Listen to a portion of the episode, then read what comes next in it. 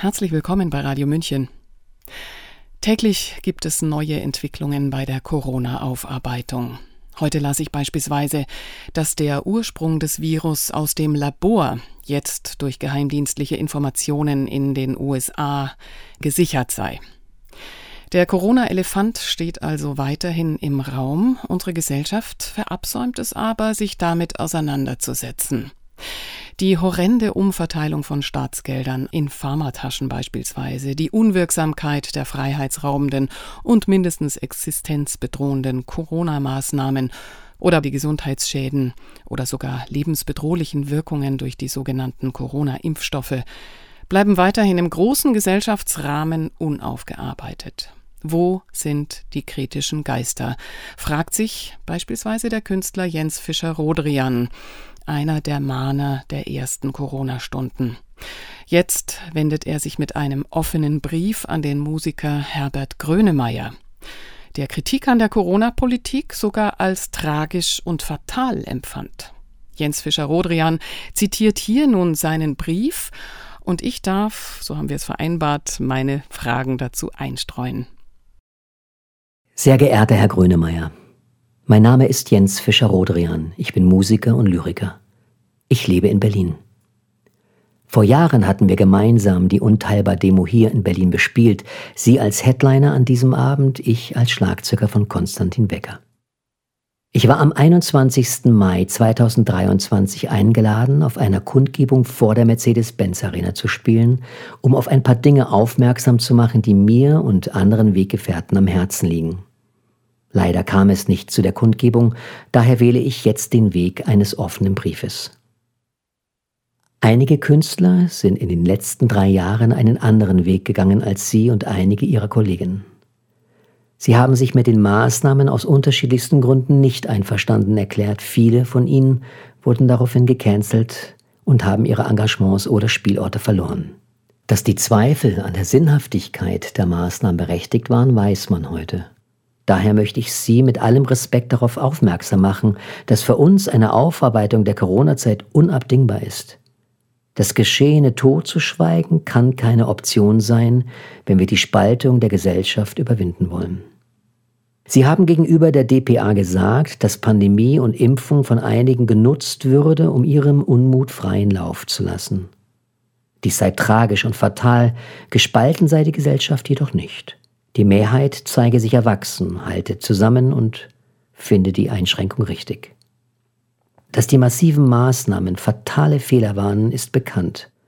Es wurde anhand vieler Studien bestätigt, dass Schulschließungen, Lockdowns und Masken vor allem im Freien, das hat selbst Karl Lauterbach zugeben müssen, völlig nutzlos waren. Überfüllte Kinderpsychiatrien sind nur einer von vielen Kollateralschäden, die man hätte verhindern können. Dass die Impfung offensichtlich nicht wirkt und sie ihre Jubiläumskonzerte 20 Jahre Mensch aufgrund einer Corona-Erkrankung absagen mussten, ist sehr bedauerlich. Dass die Impfung auch vor Weitergabe des Virus nicht schützt, weiß man ebenfalls, was wiederum jede 2G-Regelung obsolet macht. All das wurde aber fälschlicherweise von der Pharmaindustrie, den meisten Politikern, dem Großteil der Medien und unzähligen Impfkampagnen propagiert. Herr Grönemeyer, ich denke, man sollte Fehleinschätzungen eingestehen und korrigieren. Ich appelliere an Ihr Herz, Ihren Verstand und an Ihr Gespür für Fairness. Ich appelliere an den Mensch Grönemeyer. Bauen Sie Brücken. Gehen Sie in den Dialog. Eine Entschuldigung bei den ungeimpften ist überfällig. Einige davon sind oder waren Ihre Fans. Der Ex-Kolumnist vom Stern Hans-Ulrich Jörges hat es vorgemacht. Schließen Sie sich an. Da darf ich hier bitte kurz dazwischen gehen. Was genau willst du mit diesem offenen Brief erreichen? Kann denn ein Grönemeyer, der auch nur ein Mensch ist, wie wir wissen, auf die Forderung nach einer Entschuldigung so reagieren, dass tatsächlich eine Debatte in Gang kommt? Ja, eine sehr berechtigte Frage. Natürlich ist mir klar, dass er wahrscheinlich nicht auf diesen Brief sofort reagieren wird, also zumindest auf mich reagieren wird.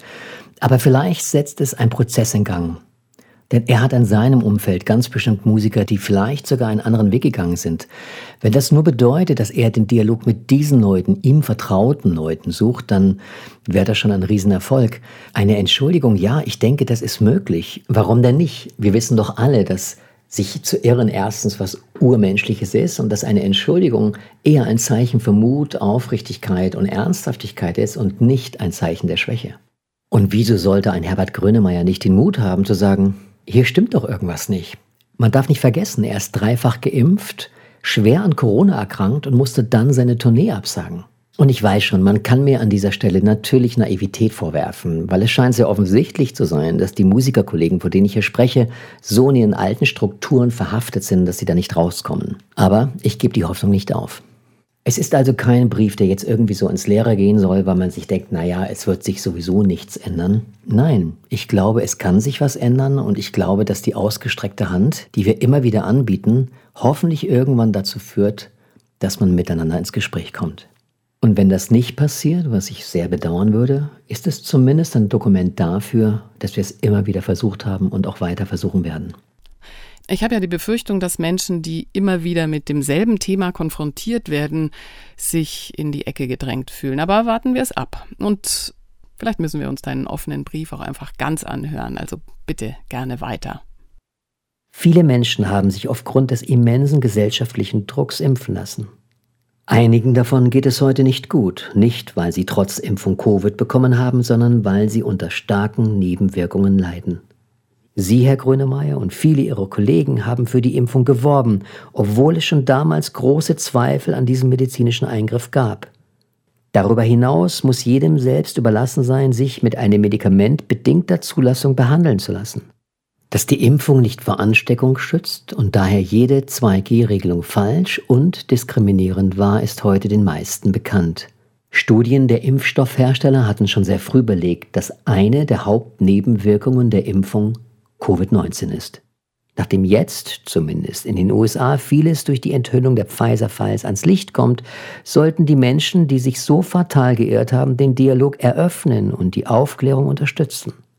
Fragen Sie sich nicht, warum fast alle deutschen Medien sowohl die Erkenntnisse der offengelegten Pfizer-Files wie auch den Skandal um Ursula von der Leyen ignorieren. Stehen wir als Künstler nicht in der Pflicht, genau diese Fragen zu stellen? Sind wir nicht unter anderem auch angetreten, um relevante gesellschaftliche Themen zu verhandeln? Die Präsidentin der Europäischen Kommission wird von der New York Times und anderen verklagt, weil sie die Bestellung von 4,6 Milliarden Impfdosen für 448 Millionen EU-Bürgerinnen und Bürger auf sehr dubiose Art und Weise quasi im Alleingang verhandelt hatte. Bis heute hat weder die Öffentlichkeit noch der Rechnungshof Einblick in den SMS-Verkehr von Pfizer-Chef Albert Burla und Ursula von der Leyen. Letztere verletzt damit die Rechenschafts- und Transparenzpflichten der EU. Die Europäische Staatsanwaltschaft ermittelt bereits. Wundern Sie sich nicht, dass die deutschen Medien darüber kaum berichten? Es handelt sich hier immerhin um einen der größten Finanzskandale in der Geschichte der EU. Herr Grönemeyer, was muss denn noch alles passieren, bis Sie sagen, hier stimmt was nicht? Das muss aufgeklärt werden. Ja klar, das müsste bei jedem kritischen Geist die Alarmglocken klingen lassen. Aber was glaubst du, haben Grönemeyer und alle anderen plötzlich angepassten Künstler bisher keine Ahnung von all diesen Vorkommen? Oder können sie es ob der Ungeheuerlichkeiten nicht glauben? Oder warum haben sie bislang nicht reagiert? Ich glaube, das ist eine fatale Mischung aus verschiedenen Dingen. Nehmen wir mal die alten Flaggschiffe SZ, FAZ, Spiegel. Es wird sehr wenig in diesen Medien darüber berichtet, was wirklich gerade in der EU passiert. Auch die ganzen Kritiker der Corona-Maßnahmen kommen ja eigentlich in den deutschen Medien so gut wie gar nicht vor. Das ist der eine Punkt. Der zweite ist Scham. Ich glaube, wenn man sieht, dass man für lange Zeit nicht intensiv genug hingeschaut hat dann wird das immer schwieriger, da irgendwie den Weg zurückzufinden. Und deswegen geht der Brief ja auch nicht an irgendjemand, der vielleicht 30 oder 40 ist, sondern an jemanden, der das Leben schon zum größten Teil hinter sich hat und vielleicht auch kein Problem haben sollte, sich zu entschuldigen oder zumindest sich an dem Diskurs zu beteiligen. Und klar, es ist nicht leicht, sich eingestehen zu müssen, dass die Sachen, von denen man dachte, sie hätten eine politische Relevanz oder eine Ernsthaftigkeit, in Wirklichkeit eigentlich schon seit sehr, sehr langer Zeit von den großen Oligarchen mitfinanziert und gesteuert werden. Man muss nur auf die Spendenliste der Bill and Melinda Gates Foundation sehen, dann sieht man ja, wo die Gelder hingehen. Spiegel, The Guardian und viele andere werden unterstützt mit Millionenbeträgen. Man muss nicht glauben, dass da jetzt eine objektive Berichterstattung überhaupt noch stattfinden kann. Und ich kann mir beim besten Willen nicht vorstellen, dass Leute wie Herbert Grönemeyer noch nie von den Alternativen, wie zum Beispiel den Nachdenkseiten, gehört haben. Eine Seite, die von einem alten SPD-Mann Albrecht Müller gegründet worden ist. Eine Seite, auf der Beiträge von Oskar Lafontaine sind. Diese Seiten, diese alternativen Medien, wie auch hier Radio München, gilt es zu schützen, damit sie Teil der Aufklärung und Teil des Diskurses sind und bleiben. Ich glaube, man muss sich eingestehen, dass man neue Wege gehen muss. Man sieht jetzt gerade, was passiert. Viele Leute wie Russell Brand, Joe Rogan, Jimmy Dore, Leute, die eigentlich aus einem ganz anderen Bereich, eher aus dem Comedian-Bereich kommen, leisten einen großen Beitrag zur Aufklärung und haben wirklich tolle Teams im Kreuz, die sie mit sehr gut recherchierten Informationen versorgen. Anderes Beispiel, Tucker Carlson, einer der berühmtesten Nachrichtensprecher überhaupt, ist raus bei Fox und hat jetzt hier auf Twitter seinen ersten Beitrag irgendwie geleistet, auch klar gemacht, dass er nur so lange bei Twitter ist, solange die Free Speech dort wirklich garantiert ist und hat nochmal ganz klar darauf aufmerksam gemacht, was in den Medienhäusern wirklich passiert und der weiß nun wirklich, wovon er spricht. Der ist nicht nur vom Fach, sondern der ist lang genug dabei und hat sich ja sogar jetzt im Nachhinein dafür entschuldigt, dass er während dem Irakkrieg keine wirklich objektive Berichterstattung geleistet hat, sondern auch Teil dieser Propagandamaschine war. Ich glaube, es ist offensichtlich, dass wir ganz neue Wege gehen müssen, wenn es darum geht, wo wir uns unsere Informationen herholen. Mhm. Nachdem ich ja deinen Brief kenne, darf ich gleich vor dem nächsten Absatz fragen, du lenkst jetzt auf den Ukraine-Krieg. Ist das klug Darf man aus Kritikersicht für die Corona-Maßnahmen und gegen den Krieg sein oder umgekehrt? Also aktuell äußert sich Grönemeyer zur letzten Generation und zur Asylpolitik, wo sich die ehemals Linken auch nicht mehr einig sind. Ich meine nur, wäre eine Aufforderung zum Dialog zu einem Thema nicht erstmal ausreichend? Ja, die Frage ist natürlich absolut berechtigt und ich habe lange damit gehadert. Soll ich nur auf das Thema Corona eingehen oder eben auch die aktuelle Krise in irgendeiner Form erwähnen? Nachdem die meisten Leute bei dem Thema Corona so abgegessen sind mittlerweile, dachte ich mir, es ist vielleicht klug, auf den aktuellen Konflikt auch einzugehen, weil hier weitergeführt wird, was vorher schon stattfand. Ein einseitiger Diskurs, das Ausblenden anderer Meinungen, eine wirkliche lösungsorientierte Debatte, wo man um das beste Ergebnis ringt, so wie man es tun sollte in einer gesunden Demokratie, wo genau dieser Diskurs auf Augenhöhe mit dem Wunsch, den anderen wirklich zu hören, also zu empfangen und nicht nur zu senden, wirklich ernst gemeint ist. Und von der Seite dachte ich mir, es ist vielleicht gar nicht schlecht, auch wenn dadurch der Brief etwas zu lang geworden ist. Aber ich dachte mir, Beide Punkte sind so wichtig und sind auch miteinander verbunden, wenn es darum geht, Einseitigkeit zu demonstrieren und das Thema Angst aufzugreifen. Auch jetzt wird uns wieder eine Höllenangst gemacht und suggeriert, dass die Regierung schon weiß, wie wir jetzt zu agieren haben. Und genau das zweifle ich an, weil genau diese Leute sind eng verbunden mit dem militärisch-industriellen Komplex und haben nicht wirklich ein Interesse an Frieden. Und da spreche ich vor allem den amerikanischen industriellen Komplex an und offensichtlich ist Deutschland immer noch nicht unabhängig genug, um eine eigene Position mit seinen europäischen Nachbarn und Partnern zu entwickeln. Ja, ja, verstehe. Also hören wir uns den Abschnitt zum Krieg gerne noch an. Seit über einem Jahr haben wir nach Jugoslawien bereits den zweiten völkerrechtswidrigen Krieg in Europa. Die Hoffnung, dass der eine oder andere Künstler die Friedensbewegung unterstützen wird, wurde größtenteils bitter enttäuscht. Sie, Herr Grönemeyer, sprechen davon, und bitte korrigieren Sie mich, wenn ich Sie falsch wiedergebe, dass Russland die Absicht hätte, die Ukraine auszulöschen und man nicht an alten Prinzipien festhalten könne. Aber dieser Krieg findet seit dem von den USA finanzierten Umsturz im Jahr 2014 statt. Das Minsker Abkommen wurde von der Ukraine nicht eingehalten, was auch nie beabsichtigt war. Das wiederum haben Angela Merkel und François Hollande erst kürzlich bestätigt. Die russische Sprache wurde unter anderem im Osten der Ukraine verboten. Regierungskritische Journalisten werden kaltgestellt. Die ukrainische Regierung kollaboriert mit Neonazis. Das Bataillon Azov benutzt Nazi-Symbole und bekennt sich zu deren Ideologie. Die NATO-Osterweiterung, die sowohl der damalige deutsche Außenminister Hans-Dietrich Genscher wie auch sein amerikanischer Kollege James Baker ausgeschlossen hatten, wurden mit der Aufnahme von 14 neuen osteuropäischen Staaten bittere Realität und eine reale Bedrohung für Russland. Auch dieser Krieg hatte eine Vorgeschichte, Herr Grönemeyer. Daher bitte ich Sie, setzen Sie sich für Friedensgespräche ein. Wer Waffen fordert und Russland ruinieren will, wie es die grüne Außenministerin klar ausgesprochen hat, macht sich mitschuldig an dem Tod zahlloser junger Soldaten auf beiden Seiten, die in diesem Krieg verheizt werden.